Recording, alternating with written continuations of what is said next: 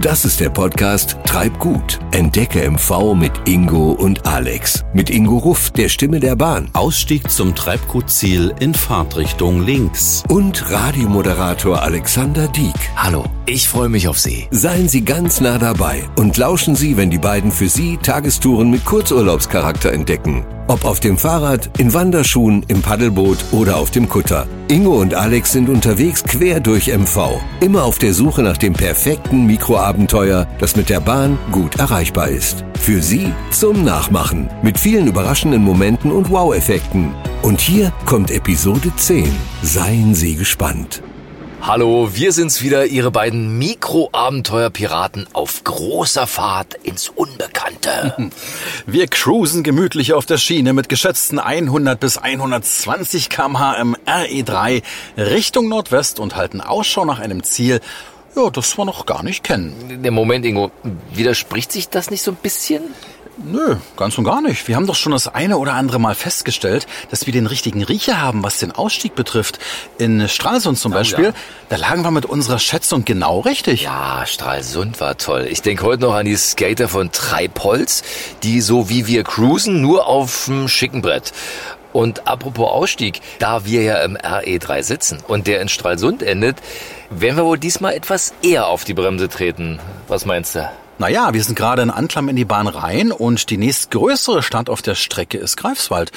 Da könnten wir aussteigen. Zumindest ist das mein Bauchgefühl. Ja, das glaube ich dir, dass du ein großes Bauchgefühl hast.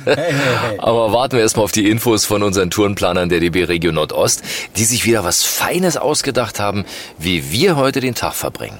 Und Ihnen das Bilderbuch füllen in Form von diesem Podcast. Bunt mit vielen Farben und Eindrücken zum Vorfreude machen auf den kommenden Frühling. Ja, und das ist wirklich so gedacht wie das Durchblättern der eigenen Urlaubsbilder fürs schöne Gefühl. So, jetzt werden wir mal schauen, wohin uns das schöne Gefühl heute führt. Die Nachricht von unseren Tourenplanern ist nämlich gerade gekommen. Und sie schreiben. Hallo, ihr beiden Schienenkapitäne. Ja, das ist ja nett. Das ist nett. Für euch geht's heute in die Universitäts- und Hansestadt Greifswald Ah, mit der zweitältesten Uni im Ostseeraum. Mhm. Also war das doch richtig mit dem Bauchgefühl. hä? Hier stand die Wiege einer der bekanntesten deutschen Maler, Caspar David Friedrich. Seinen Weg werdet ihr kreuzen, aber auch in der Sternwarte in den Himmel schauen und beim Kerzengießen zeigen, was ihr so drauf habt. Da ist echtes Talent gefragt. Viel Spaß. Ah, das klingt nach einem Tag, wie er mir gefällt. Wenn ich dann noch irgendwo ein Käffchen kriege, bin ich rundum glücklich. Tja, mein lieber Alex, da hast du jetzt Pech. Weißt du warum? Na? Ich habe nämlich heute ausgerechnet Tee in meiner Thermoskanne. Aber da wollen ja deine Geschmacksnerven nicht ran, oder? Ich will dir auch deinen gesunden Tee nicht wegschlürfen, mein Lieber, weil ich bin eben ein wahrer Freund. Ja. Na komm, mein wahrer Freund. Wir müssen jetzt mal freundlich aussteigen.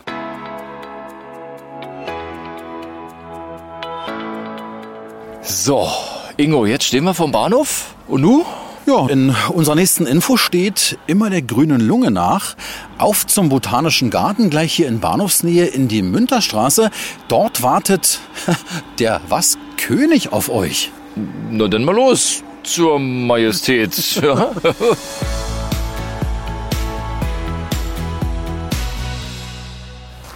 sehe, wir sind hier weiße Schwalbenwurz. Wir sind hier schon mitten im Botanischen Garten. Ja. Und hallo, wir sind Ingo und Alex. Ja, wunderbar. Auf Sie warte ich schon. Wir suchen den König. Der steht als hier. Peter König, mein Name. Und ich bin ja zuständig für die kuratorische Betreuung der Sammlung des Botanischen Gartens, dass die Etiketten etwa da auch alle richtig zugeordnet sind. Was bietet denn der Botanische Garten seinen Besuchern? Naja, wir stehen jetzt hier momentan im Freiland und wenn wir den Blick schweifen lassen, da sehen wir etwa diese herrlichen historischen Gewächshäuser vor uns. Also das ganz große ist den Palmen gewidmet, links und rechts. Ja, Tropengewächsen oder Palmfarn. Und es fällt schon auf, die Architektur, die ist sehr eigenständig. Niettechnik, also Gusseisenkonstruktion. Und das in dieser Niettechnik zu machen, das ist auch etwa bei einem uns bekannteren Gebäude, Eiffelturm, Paris, ganz ähnlich verwendet worden. Einige botanische Pflanzen der Gewächshäuser haben Sie ja bereits genannt. Welche außergewöhnlichen Pflanzen sind denn besonders faszinierend? Ja, wir sind ein Garten, der ist breit aufgestellt. Wir haben eine sehr große Orchideensammlung, über 500 Arten oder Wasserpflanzenhaus. Sie fragten nach Besonderheiten. Im Sommer immer eine Attraktion, Riesenseerosen, über einen Meter Durchmesser haben da die Blätter. Das äh, fasziniert dann doch die Leute. Seerosen, da sagt man, da dürfen auch Kinder raufen, die gehen nicht unter. Wie viel Kilo halten die aus? Ja, da gehen die Meinungen so auseinander. Man hört immer so bei 40 Kilogramm und ähm, manchmal haben wir eben kleinere Kinder, die wir dann darauf platzieren. Das ist immer so ein Spektakel, das gehört so ein bisschen dazu. Das ist bei Ihnen hier wie so eine kleine Insel. Die Beete sind gepflegt, es ist hier wie so eine grüne Oase. Kommen hier viele Leute her, um einfach wirklich tatsächlich mal einfach nur Luft zu holen? Ja, wir sind eine Einrichtung der Universität. Die Allgemeinheit ist selbstverständlich auch herzlich eingeladen. Wir haben breite Öffnungszeiten. Man kann häufig dann zuhören, dass die Leute sagen, Mensch, guck mal, da ist ja Salbei. Nicht? Das kennt man eben aus dem eigenen Garten. Deshalb ist das hier sehr sauber in Quadratmeter Beeten angelegt. Im Winter ist es natürlich etwas bedeckter und im Sommer dann kann man die vollen Schätze, das pralle Leben genießen. Welche außergewöhnlichen Pflanzen oder Bäume finde ich denn hier auf dem Freigelände? Ja, im Freigelände sind wir eigentlich froh, dass wir einen sehr alten Ginkgo-Baum unser eigen nennen können. Der ist sogar als Naturdenkmal geschützt, ist einer der ältesten, die wir hier in Nordostdeutschland momentan haben. Die Blätter beinhalten Stoffe, die bei nachlassender Gedächtnisleistung entgegenwirken und deshalb spielt das also auch im Anbau eine große Rolle. Also gut fürs Gedächtnis und äh, auch gut für uns beide, ne? und man ist hier ganz schnell, nicht nur beim Denken, man ist hier ganz schnell in den Alpen. Ich sehe, da sind die Silikatalpen hinter uns die Kalkalpen. Das haben sie echt schön hingebaut. Man darf da aber nicht rauf, nicht? Das ist nur zum Schauen. Ja, das ist unser Gesteinsgarten und wir können natürlich keine alpinen Verhältnisse hier bieten, aber wir versuchen eben auch die Gebirge der Erde plastisch darzustellen und das ist alles etikettiert und naja, man kann es ja vom Weg gut erkennen. Ich habe eben hier draußen gesehen, verschiedene Moospflanzenarten. Gibt es hier so eine Art Lehrpfad? Ja, das ist etwas Neues. Ohne Moos nichts los, heißt der lautmalerische Titel. Diejenigen, die jetzt vielleicht einen Rasen ihr eigen nennen, die werden vielleicht sagen, na der mit seinen Moosen, nicht? Da hat man dann so Kandidaten, die im Rasen drinstehen, wo die Leute das herausvertikulieren und eigentlich gar nicht haben wollen. Wo man dann auch immer bei unserer Aufklärung sagt, Mensch, Kinder, es geht's noch, überlegt doch mal, das ist eigentlich sehr schön grün. Was schuftet ihr euch denn so knechtisch damit ab, um den Rasen davon zu befreien? Und nachher ist es kahl und dann müsst ihr wieder nachstreuen. Oder denken wir an Torfmoose. Das ist was ganz Wichtiges. CO2-Bindung ist ja heute schon fast zu einem Allgemeinplatz geworden, was den Kenntnisstand angeht. Die Moose sind natürlich sehr klein und da haben wir uns einfach mal zwei Dutzend ganz gängige herausgesucht und geleiten anhand des Moorpfades alle Interessierten dann durch die Einrichtung. Alex liebt Moos, sieht man ihm ja schon an. Er ist ja auch moosgrün gekleidet. Ne? Und äh, insofern bist du ein Liebhaber du, dieser Pflanzensorte. Ich, ich würde schon leicht bemosen, ja, ja, ist klar. Wie alt ist denn die älteste Pflanze, die Sie haben, die vielleicht vor 200 Jahren noch aus Afrika geholt worden ist? in den Gewächshäusern ist so das älteste, was wir dokumentiert wissen. Das ist so um 1930. Eine Besonderheit, ein Palmfarn, in dem Sinne Zeitgenosse der Dinosaurier, für unsere Hörerinnen und Hörer vom Podcast, die gerne zu Ihnen kommen.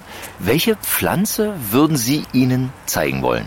Das hängt ja immer von der Jahreszeit ab, was man äh, zeigen kann. Nicht? Also ist es eher im Frühjahr, dann, äh, wo man den Garten besucht, dann sind es die üppigen Frühjahrsblüher, die wir haben. Also Winterling, was denn ein Stell dich eingibt, das geht schon im Februar los. Große Flächen, die damit bewachsen sind. Oder ich gehe mit denen gerne mal durch so ein kleines Labyrinth. Wir haben hier so einen Bambusbestand, mhm. wo ich die Leute durchführe. Das ist so die Attraktion für Kinder auch. Sie haben gerade den Bambus angesprochen.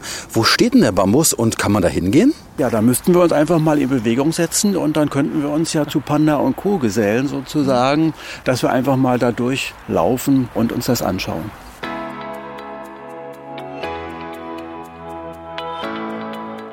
Das Labyrinth ist ja relativ klein, was wir hier haben, so ein S-förmiger Weg, so dass man eine Idee bekommt, wie das in so einem Bambuswald etwa aussehen könnte.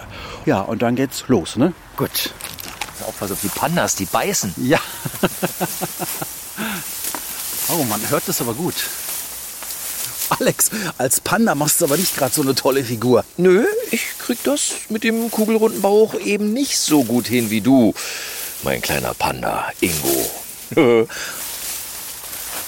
so, Da sind wir schon äh, durch. Also wenn wir hier so schauen, dann hat das vielleicht eine Höhe von drei, vier Metern. Das ist ja relativ bescheiden.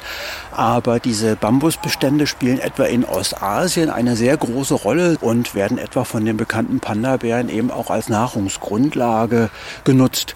Jo, dann spielen wir jetzt noch ein bisschen Panda und bedanken uns ganz herzlich für das Gespräch. Ganz herzlichen Dank und schönen Aufenthalt noch hier. Und wenn Sie mal jemanden brauchen, ich habe gesehen, gerade in den Beeten ein bisschen Unkraut ziehen, sagen Sie mir Bescheid, ich schicke Ingo vorbei. Unkraut gibt's gar nicht, sagen Sie, oder? Unkraut, ja, aber wir, wir sind ja hier Gärtner und so gesehen wird der Begriff Unkraut durchaus genutzt, ja. Psst, Alex hört mich jetzt nicht, aber ist es nicht frech, mich einfach Unkraut zu nennen? Alex ist ja selbst fast eine verwelkte Sonnenblume. Also ich bin jetzt wirklich sauer. Ich bin wirklich sauer. Echt. Ja, wir sind jetzt mit der Botanik hier am Ende. Nach den Pflanzen soll es zu den Sternen gehen. Wir haben in Greifswald eine Sternwarte und dort werden Sie von Herrn Peters empfangen. Grobe Richtung Sternwarte von hier aus? Richtung Altstadt.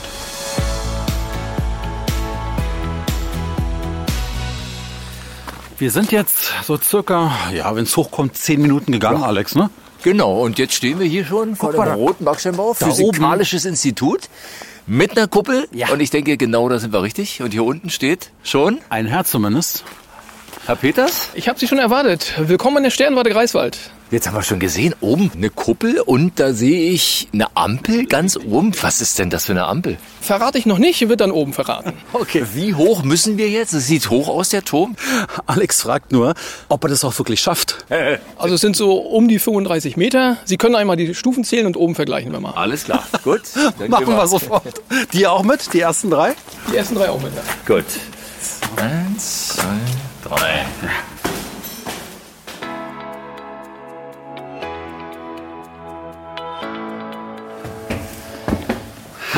Ja. Hey, oben sind wir. Und ich muss ganz ehrlich sagen, ich habe vergessen, Wetter zu zählen irgendwann. Ich glaube 150? 100, 144 Stufen. Das müssen wir mal ganz kurz beschreiben hier. Das ist natürlich, wie man sich das vorstellt, rund. In der Mitte des Raumes steht ein Riesenfernrohr. Wie alt ist das? Das ist bald 100 Jahre alt. Wir feiern 2024 das 100. Jubiläum des Teleskops hier. Wie viele Sterne haben Sie damit schon entdeckt? Sehr viele. Reden die mit Ihnen? Nein. So, jetzt haben Sie eine Tür aufgemacht. Das heißt, wir können hier mal hinausschauen. Ja? Stoßen Sie nicht den Kopf. Ja, die Tür hat eine Höhe von 1,50, würde ich schätzen. Also du brauchst dich nicht zu bücken. hey. oh, und man sieht jetzt hier draußen den grünen Gürtel der Stadt, die alten Gebäude der Universität. Ja, mit Blick auf den Dom. Oh, das sieht echt toll aus. Und hier ist die Ampel, wie eine Verkehrsampel, nur dass sie liegt. Und jetzt möchte ich von Herrn Peters mal gerne wissen, was das mit der Ampel auf sich hat. Ja, also es ist nicht ein Kennzeichen für Hubschrauberlandeplatz, wie oft vermutet wird. Zeigt auch nicht das Wetter an oder ob die Kuppel auf oder zu ist, sondern ist tatsächlich ja, ein Zeichen für den Zustand des Weltraumwetters. Also das Wetter zwischen Sonne und Erde. Wie ist es momentan? Im Moment befinden wir uns im Sonnenzyklus beim Minimum. Das heißt sehr wenig Aktivität, aber im Moment hat sich gerade ein wunderschöner Sonnenfleck reingedreht und würde die Sonne heute besser zu sehen sein, könnte ich Ihnen den auch zeigen. Was ist denn für Sie das Faszinierende am Weltall und warum fesselten Sie das? Man schaut in den Himmel und der ist da, unabhängig von dem, was auf der Erde passiert. Im Moment ist wunderschön der Mars zu sehen, so dicht wie bis 2035 nicht mehr. Und das ist eben Grund genug, um hier hochzusteigen und äh, den Mars zu beobachten und zu fotografieren. Ist es der am Südhimmel immer jeden Abend so deutlich zu sehen ist? Genau dieser rote Punkt ist der Mars. Ja. Und mit diesem Teleskop hier, mit dem größten Teleskop von MV, jedenfalls in der öffentlichen Sternwarte, kann man locker die Gebirge auf dem Mars erkennen und auch im Moment die schneebedeckte Südpolkappe. Glauben Sie eigentlich an die Unendlichkeit des Universums? Mit dem Glauben ist das so eine Sache. Also entscheidend ist, was gesicherte Erkenntnis ist. Und gesicherte Erkenntnis ist erstmal, dass es sich immer weiter ausdehnt. Das kann man sich gar nicht vorstellen. Ne? Man denkt, irgendwo muss doch Schluss sein und Ende Gelände. Hm? Ja, das denkt so der, der menschliche Verstand. Der kann sich natürlich auch die Zahl unendlich zum Beispiel nicht vorstellen, aber rechnet damit. Und ähnlich verhält es sich hier auch. Was kann ich als Besucher hier erleben? Wir bieten hier den authentischen Blick durchs Teleskop und wir sehen immer wieder bei den Besuchern und Besucherinnen dass das der entscheidende Moment ist, eben selber hier durch die Optik zu gucken und sich dann vorzustellen, den Blick vor 100 Jahren auch hier so gehabt zu haben, als es eben noch nicht Internet und die hochaufgelösten Fotos so in der Breite zur Verfügung gab. Und das zaubert allen, ob groß, ob klein, ein Lächeln aufs Gesicht. Haben Sie schon mal Fred vom Jupiter gesehen oder was war das Verrückteste, was Sie wirklich hier durch das Fernrohr gesehen haben? Also das ist ganz eindeutig der Saturn mit seinem Ring. Kleiner heller Punkt und ist ganz leicht mit dem Stern zu verwechseln. Also wenn man den einmal hier durchs Teleskop erwischt hat und die Rückmeldung haben wir auch von Besuchern und Besucherinnen, das halten die für eine Fälschung. Das ist wirklich eindrucksvoll und einmalig.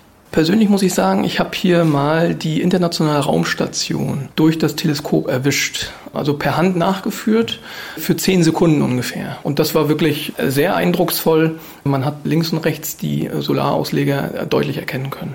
Sind denn hier in, in Greifswald schon mal bahnbrechende Entdeckungen gemacht worden, genau hier von diesem aus? Ja, sind's. Und zwar haben wir hier, sehen Sie hier auch an den Urkunden, wenn Sie hier einmal rüberkommen. Ja. Und äh, soweit wir wissen, gibt es keinen anderen Ort, der zweimal erwähnt wurde für die Benennung eines Kleinplaneten. Das hat damit zu tun, dass der eine ja, in Vergessenheit geraten ist, dass der entdeckt wurde und dann später sozusagen nochmal in den Aufzeichnungen gefunden wurde. Und deswegen haben wir hier zweimal Greifswald als Kleinplanet. Ah, Ach, das ist ja witzig. Guck mal hier. Hier steht es. Ja. Äh, 1992 am 4. September von Schmadel und Börngen äh, in Greifswald entdeckt.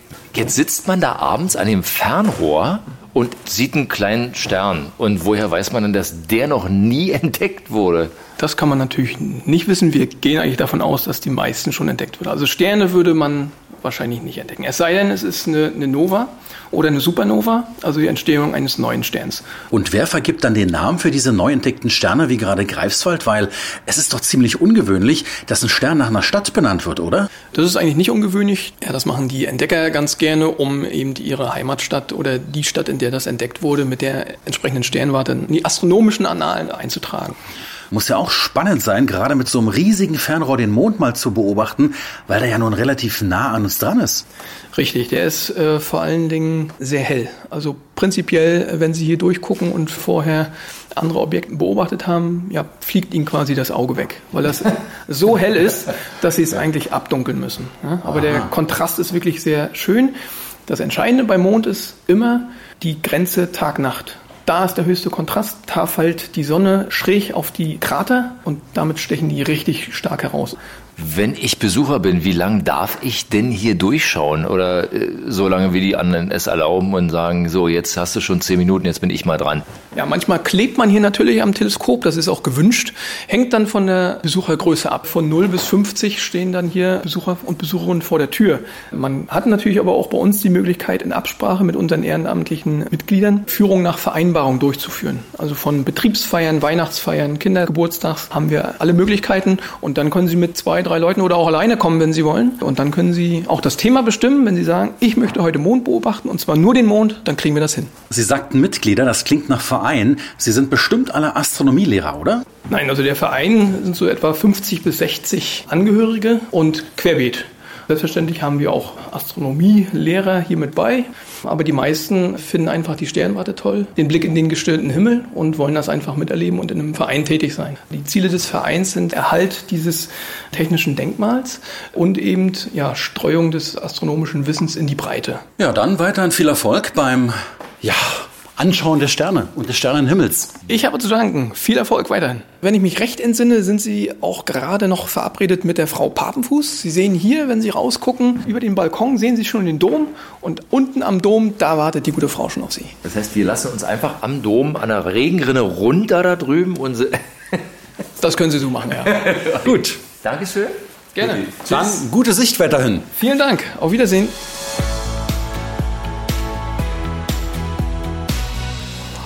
Guck mal, hier ist er. Der Dom. Direkt ragt er hoch. Bis in die Wolken könnte man meinen. Es ist ein total schönes Bild. Gut, wir gehen mal ein Stückchen. Wir werden ja erwartet hier. Genau, da ist schon eine, eine junge Dame mit einem Lächeln. Hallo, guten Tag. Wir suchen Frau Papenfuß. Das bin ich. Herzlich willkommen. Wir haben eben schon den Dom von weitem betrachtet und sowas von geschwärmt. Es ist eine unwahrscheinlich schöne Kirche. Tatsächlich ist es so. Es ist ja die Hauptkirche von Greifswald. Und Sie erleben heute Morgen den Dom ja auch noch im Nebel. Ähm, ist ja noch ein besonders schönes Setting, wenn man so will. Und äh, da fällt mir natürlich auch sofort Caspar David Friedrich ein, der hier im Dom getauft worden ist, denn der hat einmal über den Nebel gesagt, es ist wie ein verschleiertes Mädchen. Hält also noch eine ganze Menge Überraschungen bereit. Ja, und ich sehe, hier gibt es einen hohen Turm, der von einem, ja, wie nennt man das, Turmhelm gekrönt wird. Turmhelm, letzten Endes das, was oben drauf ist, ja. Der Dom ist nochmal neu mit einem Turmhelm bestückt worden, nachdem er dann im, glaube 17. Jahrhundert eingestürzt ist und hatte ja ursprünglich so einen gotischen Spitzhelm drauf. Und ist dann wirklich in der Zeit des Barocks nochmal neu bestückt worden. Jetzt weiß ich auch, warum Sie sich hier so gut auskennen. Auf Ihrem Namensschild steht Kunsthistorikerin. Bei diesem herrlich romantischen Wetter heute Morgen, blauer Himmel, Nebel, Hochnebel, wie es ja, heißt, kann man verstehen, wie Caspar David Friedrich seine Bilder gemacht hat? Weil das ist ja immer so bei ihm so ein bisschen. Entweder ein Hohlweg, eine schöne Sonne, ein schöner Mond und immer mit diesem romantischen Schleier ich sag mal, wenn er Handy fotografieren würde, würde er sehr viel Sepia machen, ja, heute, ja. das könnte sein. Das, was er damals gemacht hat mit seinen Kombinationen von verschiedenen Ansichten, das würde man heute in Photoshop machen. Also der Weg ist gar nicht so weit dahin. Er wäre bestimmt Fotograf heute geworden, das könnte sein. Er konnte damals schon gut Photoshoppen. Richtig, ne? richtig, richtig. Landschaft, das ist einfach sein Metier. Und die Stadt Greifswald als seine Geburtsstadt ist natürlich auch einfach sein wichtigstes Motiv.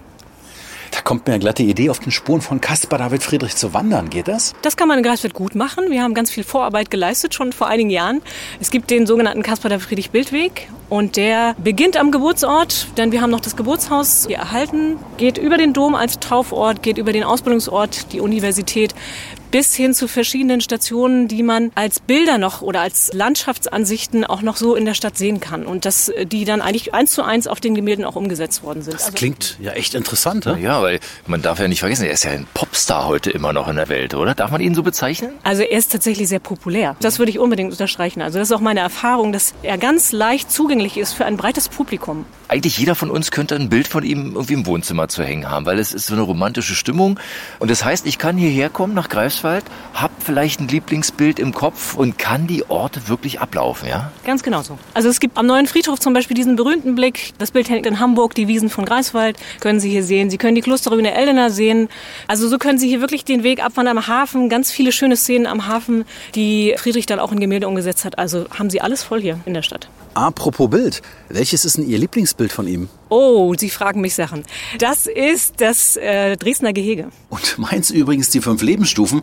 Das habe ich seit der Kindheit wie eingebrannt im Kopf. Also die Lebensstufen, das war auch ein Bild, was ursprünglich sich in Greifswald befunden hat, in Familienbesitz und befindet sich heute in Leipzig. Und ist deswegen ganz spannend, weil es eine der wenigen Gemälde ist, in denen Caspar David Friedrich sich selbst und auch Teile seiner Familie abgebildet hat. Indem er wirklich zeigt, seine Kinder im Vordergrund und die Schiffe, die gerade aus dem Hafen ausfahren und ihr Leben beginnen. Und sein Schiff fährt in den Hafen ein und er sagt ganz klar damit, mein Leben hört jetzt hier langsam auf mhm. und ich übergebe das eigentlich an meine Kinder. Also ganz faszinierend. Wir machen ja den Podcast sehr langfristig, ja, für die nächsten Jahre.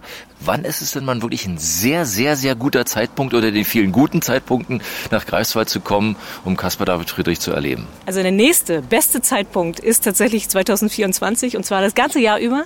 Denn dann feiern wir den 250. Geburtstag von Caspar David Friedrich hier in der Stadt. Wir wollen wirklich den Friedrich aufzeigen in all seinen Facetten und einfach sagen, der ist hier, kommt hier aus der Stadt und ist heute weltberühmt. Liebe Podcasterinnen und Podcasthörer, Sie müssen aber nicht erst bis 2024 warten. Ich glaube, wir können immer kommen. Und er hat ja wirklich diese Stimmung aller Jahreszeiten eingefangen. Weiß man denn eigentlich, was er für ein Typ war? Weil ich spüre sehr viel Caspar David Friedrich in mir, wenn ich seine Bilder sehe. Aber was war er denn für ein Typ eigentlich? Das ist großartig, dass das funktioniert. Ähm, was war er für ein Typ? Tatsächlich glaube ich eher zurückhaltend. genau wie Alex sehr konzentriert im Arbeiten, sehr akribisch im Arbeiten. Ah ja, ah ja. Mhm. Ich hatte schon verstanden, Alex. aber gar nicht so menschscheu, also das auf gar keinen Fall. Das äh, wäre ein falsches Bild, aber er hat eben sehr viel Wert auf seine künstlerische Arbeit gelegt. Alex, sein nächstes Gemälde heißt bestimmt Greifswald übrigens. Ja? das das finde ich auch. Und wird veröffentlicht 2024. Sehr schön. Das wäre das passende Datum. Jetzt haben wir so viel über Caspar David Friedrich erzählt. Sie sagten, der Dom hat jetzt auch noch mhm. was kurz zu sagen gehabt. Das Zentrum ist hier gleich um die Ecke. Genau. Ich würde sagen, gehen wir hin. Gehen wir doch einfach hin. Was kann man da machen? Sie können da am Geburtsort von Caspar David Friedrich ganz, ganz viel zu ihm erfahren. Sie können, wenn Sie Glück haben, auch noch wie der Vater Friedrich Seife und Kerzen herstellen. Und wie Sie sehen, direkt auf der Fassade steht Gustav Adolf Friedrich. Also der Vater Friedrich war ein Seifenmacher und Kerzenmacher. Das ist einfach Aha. das Spannende. Und Sie werden die Werkstätten da unten auch noch sehen. Der hat das Geschäft übernommen und hat ganz einfach seinen Namen an die Fassade geschrieben, um zu sagen, hier bin ich, ich habe die Seifen und Kerzen. Ja, jetzt sehe ich gerade die verwaschene Schrift hier an der Wand. Habe ich im ersten Augenblick gar nicht wahrgenommen, aber jetzt wissen wir es. Vielen, vielen Dank für die ganzen Infos zu Greifswald und Caspar David Friedrich. Ja, sehr gerne. Und Dankeschön. dann, ja, wir fangen dann mal an, vielleicht zu malen. Würde ich sagen, genau. Okay. Oh, das möchte ich gerne sehen.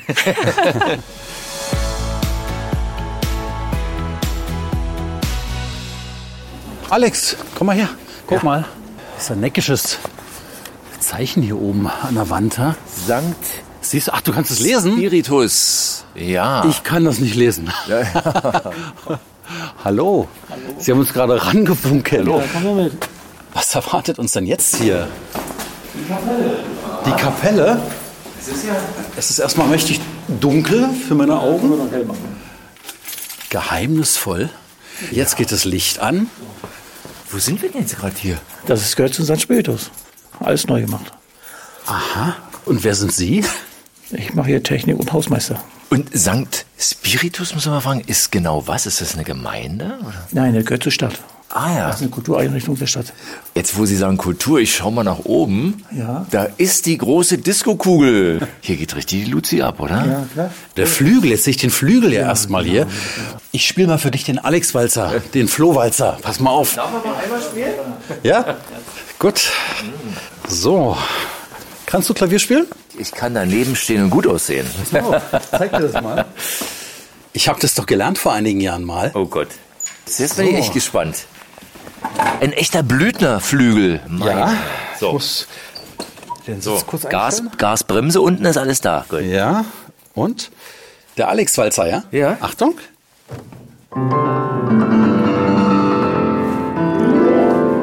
Ich bin emotional berührt. Hätte er eine Chance damit bei Ihnen? Ja, klar. Aufzutreten? Ja, natürlich. Oh Gott, ich habe Gänsehaut. Guck mal. Aber hier, nur vor Angst, dass dieser Lärm gar nicht aufhört. Du kannst ja wirklich überhaupt nicht spielen. Kein bisschen. Das ist neue Musikkunst. Soll das in der Richtung Jazz gehen? Ja. Free Jazz. Free, Free Jazz, ja, ja. Was sind sonst so hier Bands, die auftreten? Aus der Gegend und auch bundesweit. Und das alles im Schatten des Doms quasi. Wir sind ja hier ja. gerade rausgekommen. Eigentlich wollten wir direkt ins Kastenbar David Friedrich Zentrum gehen und da haben Sie uns ja abgefangen. Ja, genau. Er entführt uns von einer Örtlichkeit ja. die nächste hier. Jetzt geht's aber noch mal raus. Oh, ein wunderschöner Garten hier. Toller Innenhof. Oh. In der vollen Schönheit und Größe vom Innenhof hier zu sehen. Der Dom. Eingenebelt. Das ist herrlich hier. Also ich glaube, da hatte hier auch Caspar David Friedrich eine große Freude gehabt hier. Ja, genau. Wissen Sie, was der für Musik gehört hat eigentlich? Das weiß ich nicht. Na, Alex, welche Musikrichtung hat er wohl geliebt? Free Jazz natürlich, oder? Genau. Dann bedanken wir uns. Ja, gerne. Ne?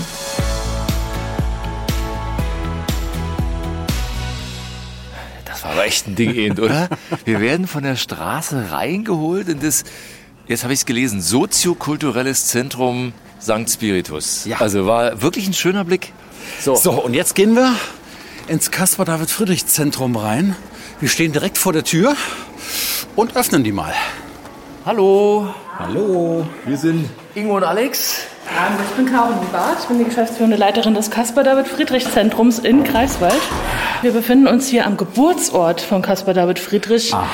einem der bedeutendsten Maler der deutschen Romantik. Das Caspar David Friedrich Zentrum besteht aus zwei Gebäudeteilen. Der hintere ist tatsächlich original erhalten in der Substanz. Der vordere, in dem wir uns jetzt befinden, der ist irgendwann 1901 abgebrannt und 1902 und 3 wieder errichtet worden und es ist quasi sein Elternhaus. Und hier im Eingangsbereich wird er bereits an Caspar David Friedrich erinnert. Die sehen zur rechten Seite so eine kleine Glaswand ist das, wo die Abdrucke der Gemälde dann auch erklärt werden. Ne?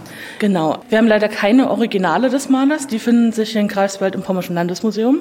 Aber wir haben Originale seiner Verwandten, die auch gemalt haben. Und wir haben die Caspar David Friedrich Galerie, die, wie viele nicht wissen, eben sich mit der Rezeption von Caspar David Friedrich beschäftigt, im Hier und Jetzt. Das heißt, zeitgenössische Künstler stellen hier aus, die sich auf Caspar David Friedrich beziehen. Wo kommen denn jetzt Ihre Besucher eigentlich her hierher? Oh, unsere Besucher kommen tatsächlich von überall in der Welt und Caspar David Friedrichs Werk verteilt sich in der Welt und seine Fans auch und die möchten alle gern den Geburtsort sehen. Was kann man bei Ihnen jetzt hier alles erleben, machen oder sehen? Wir können zum einen eben den historischen Ort des Geburtshauses sehen. Dann, wenn man hier reinkommt, haben wir zur Linken unseren Museumsshop wo wir uns mit Literatur entdecken können, mit Seifen und Kerzen. Und damit hat es auch was Besonderes auf sich, denn der Vater von Caspar David Friedrich war Seifen- und Lichtgießer. Der hat also Kerzen und Seifen hergestellt. Und die historischen Räumlichkeiten, die Werkstätten, befinden sich in unserem Kellergeschoss. Und in den Keller würde ich Sie jetzt auch gleich entführen. Oh, gerne. Ja, gut.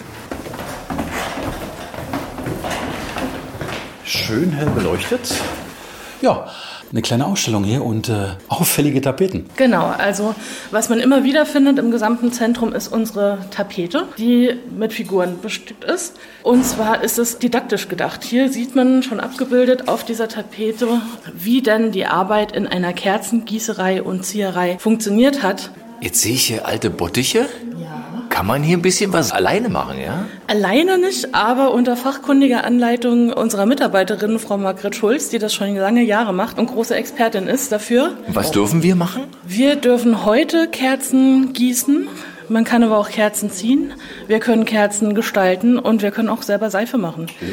Oh, das sich interessant an. Das heißt, was machen wir? Sie gießen heute Kerzen. Dann geht dir vielleicht mal ein Licht auf hier, Ingo. Na los, dann lass uns mal rein. Das passiert zwar nicht so oft, aber vielleicht heute. Mal schauen. Guten Tag. Sind wir hier richtig? Ja, hier sind Sie richtig in der Kerzenwerkstatt. Wir möchten, dass uns heute ein Lichtlein aufgeht. Genau, und das werde ich Ihnen zeigen, wie das gemacht wird. Zu Friedrichszeiten hat man Talg verwendet. Talg sind ja tierische Fette. Rindertalg, Schafstalg, Ziegentalg. Und wenn man Talg erwärmt, das stinkt fürchterlich. Das benutzen wir heute nicht mehr. Heute benutzen wir Bienenwachs. Na, da bin ich aber zufrieden. Ja. Sie können auch gerne mal ein Töpfchen Bienenwachs riechen. Nee, ich habe schon Alex. Sie können Talg riechen, Sie können Bienenwachs riechen. Bienenwachs riecht natürlich viel angenehmer. So, und demzufolge ist schon der erste Unterschied hergestellt von Talg zu Bienenwachs. Der zweite Unterschied ist, dass man früher Zinnröhrchen genommen hat, denn früher war Glas so teuer, dass Friedrich sich kein Glas leisten konnte. Und heute ist es umgekehrt. Heute haben wir Glasröhrchen, weil wir uns keine Zinnröhrchen mehr leisten können. so ändern sich die Zeiten. Ja, die Glasröhrchen werden eingefädelt mit einem Docht.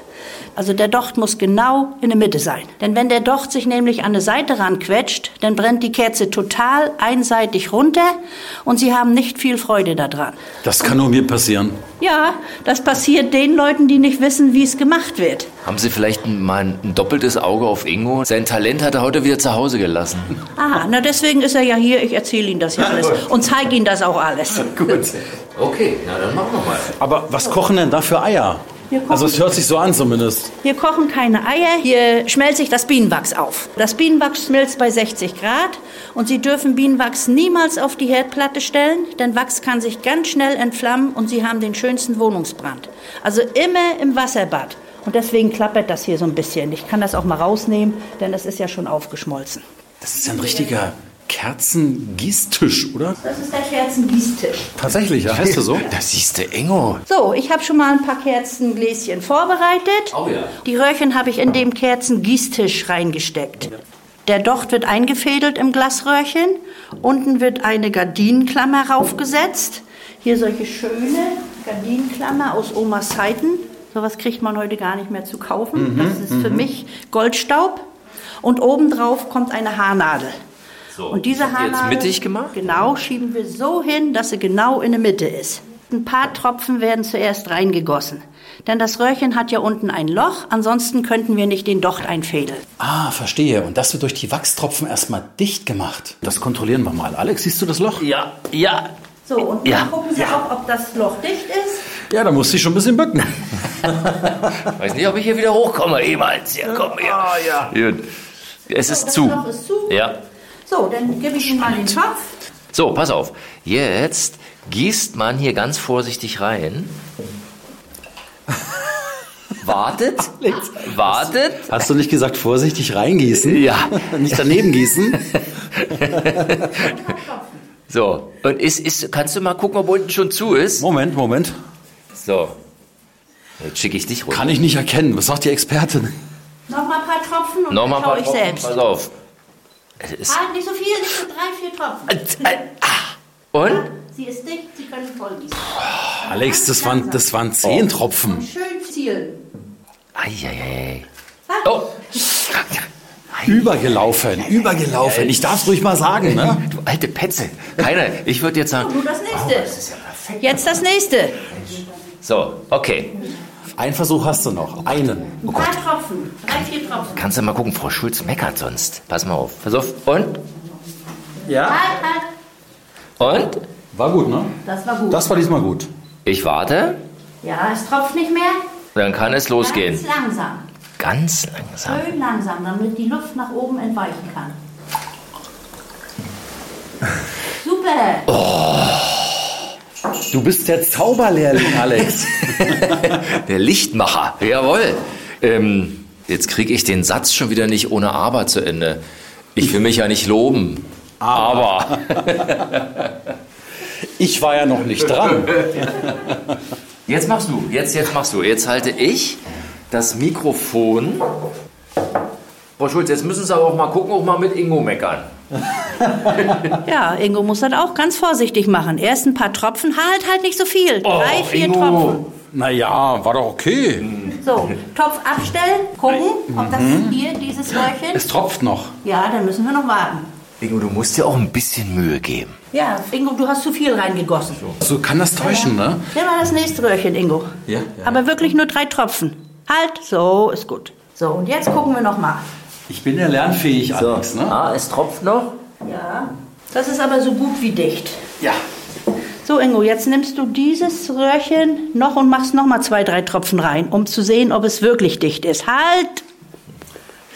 Es ist dicht. Es ist dicht. Ja. Super. Jetzt darfst du beide Röhrchen vollgießen, aber ganz la langsam, lang. Oh, äh, Sie musst doch die Luft rauslassen. Ja.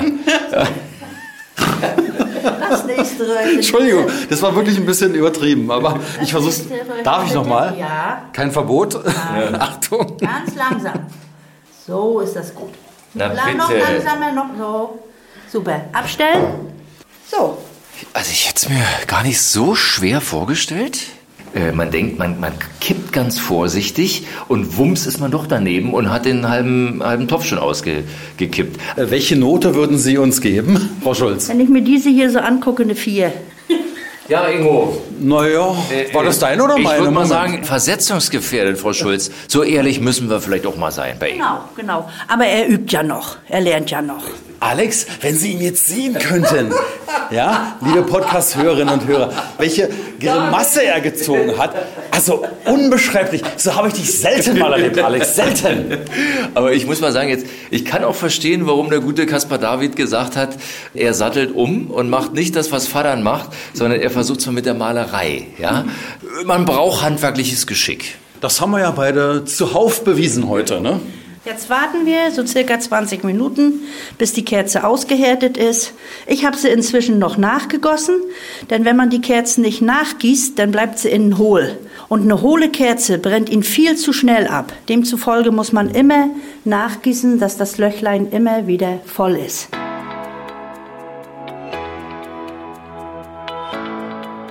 So, Alex und Ingo, was denkt ihr wohl, wie wir die Kerzen jetzt wieder rauskriegen? Macht euch mal Gedanken. Na, ich dachte einfach rausziehen. Das ist richtig. Hebt sie mal raus und dann werden sie entklammert und dann dürft ihr mal ziehen. Mal sehen, wie weit ihr kommt. So, dann versuch mal zu ziehen. Zieh, zieh, ordentlich, ziehen, ziehen. Dann ziehe ich vielleicht ein Doch, doch, nee, geht nicht. Nein, merk ich, geht merk nicht. ich. Ihr merkt, das geht nicht. Also muss eine andere Lösung her. Ja. Kommt mal hier rüber. Inzwischen habe ich einen Topf mit heißem Wasser vorbereitet. Der Topf muss ganz voll sein und das Wasser muss ganz heiß sein. Wir tauchen die Kerze ein, ganz kurz, maximal eine Sekunde, wenn überhaupt. Und dann kann man Kerze vom Röhrchen trennen. Ah. So, und das dürft ihr jetzt machen. Eintauchen, der Kopf muss mit rein, hoch und ziehen. Kopf muss mit rein. Eine Sekunde. Man hat natürlich Angst, immer so ein bisschen vor der Hitze. Nochmal, nochmal ganz kurz. Ah, ah, Hoch, hoch, hoch. ah, ja, ja, ja, ja. So, eine noch. Ingo, bitte, für dich. Hinten am Schwänzchen anfassen. Mhm. Hoch, hoch, hoch. Und raus das Ganze. Genau. So, jetzt, Ja, macht ist die Spaß. Arbeit, jetzt ist die Arbeit noch nicht beendet. Ein Schritt kommt noch.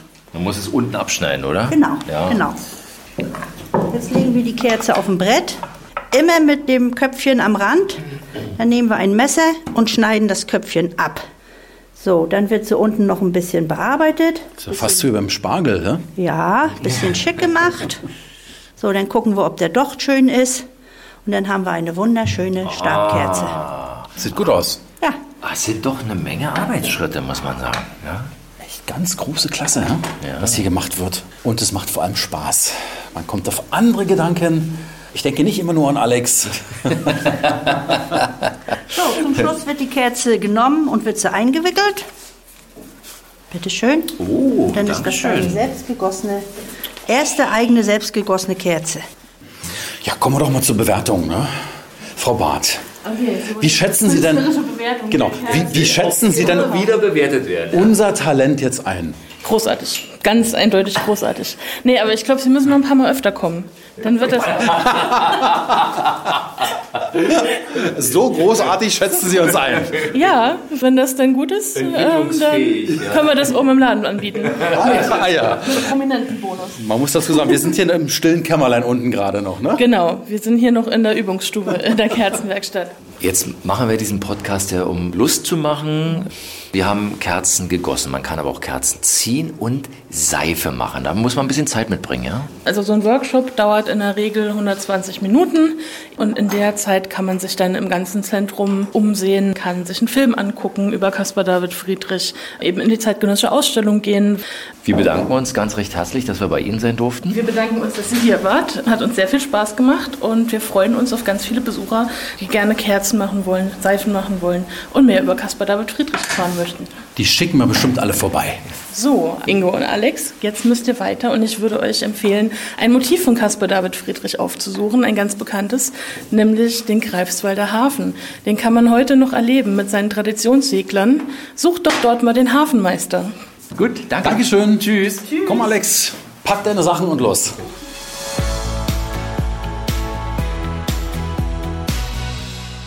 Alex, wir sind ja schon ein paar Schritte gewandert heute hier, ne? In Greifswald. Ja, und jetzt stehen wir mit dem Blick nach oben hier zum großen Turm, direkt am Museumshafen. Und ich schätze mal, so Pi mal Daumen ist dieser Turm, ja, so 15 Meter vielleicht hoch. Hier steht dran, ne? Museumshafen Greifswald, Hafenmeister. Hier können wir nicht verkehrt sein. Hallo. Hallo. Guten Tag oder moin. Ingo und Alex. Wir suchen den Hafenmeister. Ja, ja, seid ihr nicht verkehrt. Das sieht aber gemütlich aus bei Ihnen hier. Ist auch gemütlich hier. Hier drin ist es kreisrund wie der Turm draußen und ich sehe, ach, viele, viele Bilder. Ein sehr, sehr gemütlich eingerichtetes Hafenmeisterbüro hier. Ja, Bilder von Schiffen, die mal hier gewesen sind. Das sieht für mich eher aus wie so ein kleines Gefängnis, kann es sein? Deswegen heißt das ja Fangturm. Jetzt hat's endlich Klick gemacht. Ne? Die meisten kennen das hier unter Pulverturm. Und kann man sagen, Sie haben das schönste Büro der Stadt hier? Würde ich nicht abstreiten. Und es gibt hier tatsächlich keine Fenster, nur eine große Tür, eine Glastür mit dem wunderschönen Blick draußen in den Hafen. Hier unten gibt es keine Fenster, die gibt es nur über uns. Ob das mal Schießscharten waren oder so, keine Ahnung. Auf jeden Fall hier oben gibt es noch Fenster. Kann man diesen Fangturm offiziell besuchen? Nein, ist nicht für die Öffentlichkeit zugelassen oben. Aber Sie als Hafenmeister kann man schon mal zufällig antreffen. Äh, zufällig jeden Tag, ja. Was hat denn ein Hafenmeister im Museumshafen in Greifswald zu tun? Eigentlich alles. Er kümmert sich um die Liegeplätze, er kümmert sich um die Geldannahmen, er kümmert sich hier um die Baustellen, er kümmert sich, dass der Hafen gut aussieht. Ja, alles, was du hier siehst. Wie viele Schiffe liegen hier im Museumshafen? Wir haben, wenn mich nicht alles täuscht, 75 gesamt. Und wie kommt man dazu, ein Schiff hier liegen zu haben? Ich meine, man muss ja erstmal auf die Idee kommen, dass es hier einen Museumshafen gibt, ne? Naja, man muss hier Mitglied werden, ne? Und das Schiff muss ein gewisses Alter haben, dass es ein Museumsschiff wird? Muss, es muss äh, ein Oldtimer sein, ja, ein, ein altes Arbeitsschiff. Es kann auch eine Replik sein, kann nachbaut Das ist alles machbar. Also es muss auf alle Fälle alt aussehen, so wie wir beide, ja? Ja, unsere Schiffe sehen ein bisschen schöner aus, aber, aber unser Heiko da hier zum Beispiel, Hanna-Marie, Nordwind, wie sie heißen, die sind 100 Jahre alt und sind alle noch in Fahrt. Wir haben richtig große stattliche Schiffe, bis äh, 28, 30 Meter Gesamtlänge. Ehemalige da, ehemalige Arbeitsschiffe, umgebaute Schiffe, von jedem was dabei. Und, Und ich ich- Gaffel getakelt, das ist sehr wichtig. Was ist wichtig? Gaffel getakelt. Was ist denn das? Äh, das ist ein Spitzsegel, ne? Und das ist ein Gaffelsegel. Hier oben ist die Gaffel. Dieses Holz, was hier oben drin ist, ist die Gaffel. Alex, du alter Seefahrer, wusstest du das? Klar. Immer wieder Schönes neu zu hören. ja. Gibt es denn eigentlich eine Winterpause oder kann man ganz jährlich hier fahren? Solange kein Eis ist, können Sie fahren. Woher kommt denn eigentlich der Begriff Einschiffen? Oh, Da hast du ja eine Frage gestellt. keine Ahnung. Ja, manche Schiffe werden ja in eine Flotte eingeschifft und äh, manche beziehen es auf eine ganz andere Tätigkeit. Je nachdem, ne? Also wenn einer einschifft, ist das was anderes in meinen Augen. Dann hat er eine nasse Hose. Nasse Büchs. Ja, das passiert ja auch beim, beim Bootfahren, oder? Aber nee. nee. Nass ja, aber nicht, der ist aber nicht so. Das Schöne ist, wenn man hierher kommt, der Museumshafen, das ist schon so ein bisschen auch wie so ein Gehen durch so ein lebendiges Museum. Also man ist sofort in so einer anderen Zeit drin, ja? Das ist richtig. Bei uns ist ja alles offen, man kann da überall hingehen. Im Moment ist es natürlich schlecht, weil wir hier die riesen Baustelle haben. Unser Hafen wird ein bisschen verschönert und wieder neu gemacht alles. Aber wenn das ruhig ist, dann wird hier richtig Flaniermeile richtig was Gutes. Ich habe gesehen, Museumswerft. Was passiert da? Was eben auf einer Werft passiert. Schiffe werden saniert und gebaut. Richtig, da drüben werden Schiffe repariert. Ne? Da können Sie auch selber an Ihren Schiffen arbeiten. Welches ist Ihr Lieblingsschiff? Mein Lieblingsschiff liegt hier vor der Tür. Das ist die Nordwind. Was ist daran so besonders? Ist ein Heiko wo ich, ich glaube, fünf oder sechs Jahre drauf gefahren bin. Was macht ein Heiko da? Ein Heiko, ist ein altes Fischereifahrzeug. Die sind in Dänemark gebaut und waren die ersten Schiffe, die einen Hilfsmotor drin hatten. Und da sie die ersten waren am Fangplatz, hat man gesagt, die sind wie die Haie. Also schnell wie die Haie. Ne? Dadurch ist der Ausdruck Heiko entstanden. Treffen sich denn alle mal, die so ein Schiff besitzen? Oder gibt es so eine Art Hafenfest? Na, wir haben hier die äh, Gaffelrick, wenn hier Fischerfest ist in Wieg, mit vielen Gästen, Schiffe. Und dann, ja, trifft man sich halt. Man trifft sich zu Hanseziel, man trifft sich hier, man trifft sich überall. Liebe Podcast-Hörerinnen und Hörer, das ist wirklich das schönste Büro, was ich gesehen habe. Kreisrund. Viele Modelle? Viele Modelle, Fotos, ich sehe ein altes Radio, eine Trompete, natürlich ein großer runder Tisch, der hier, der hier. Was ist das? Da hinten sehe ich auch. Oder ist das ein Funkgerät? Na, das ist aber gut hier. Was ist das? Das ist ein Funkgerät. Ein Funkgerät. Guck mal, ich habe es auch als Radio erkannt. Ich, alter Radiomann, habe sofort gesehen, großen Lautsprecher, denke, das muss ein Radio sein. Ja, pardon, Entschuldigung, mit wem funken Sie da? Das ist ein Funkgerät. Die kriegen sie heute nicht mehr zugelassen, aber das gute Teil hat hier Bestandsschutz und der funktioniert auch. Und Alex, guck mal, unter der Lampe unser Steuerrad. Und ich weiß, ich werde Steuerrad und Glocke, ich werde daran nicht glöcken, sondern die Dose. Da ist die Dose, ne? Genau. Dann Ihnen alles Gute und allzeit gute Fahrt. Hä? Dankeschön. Und immer eine Handbreit Wasser unterm Kiel, sagt man das ja auch? Fair Winds und dann brennt Wasser am Kiel. Genau.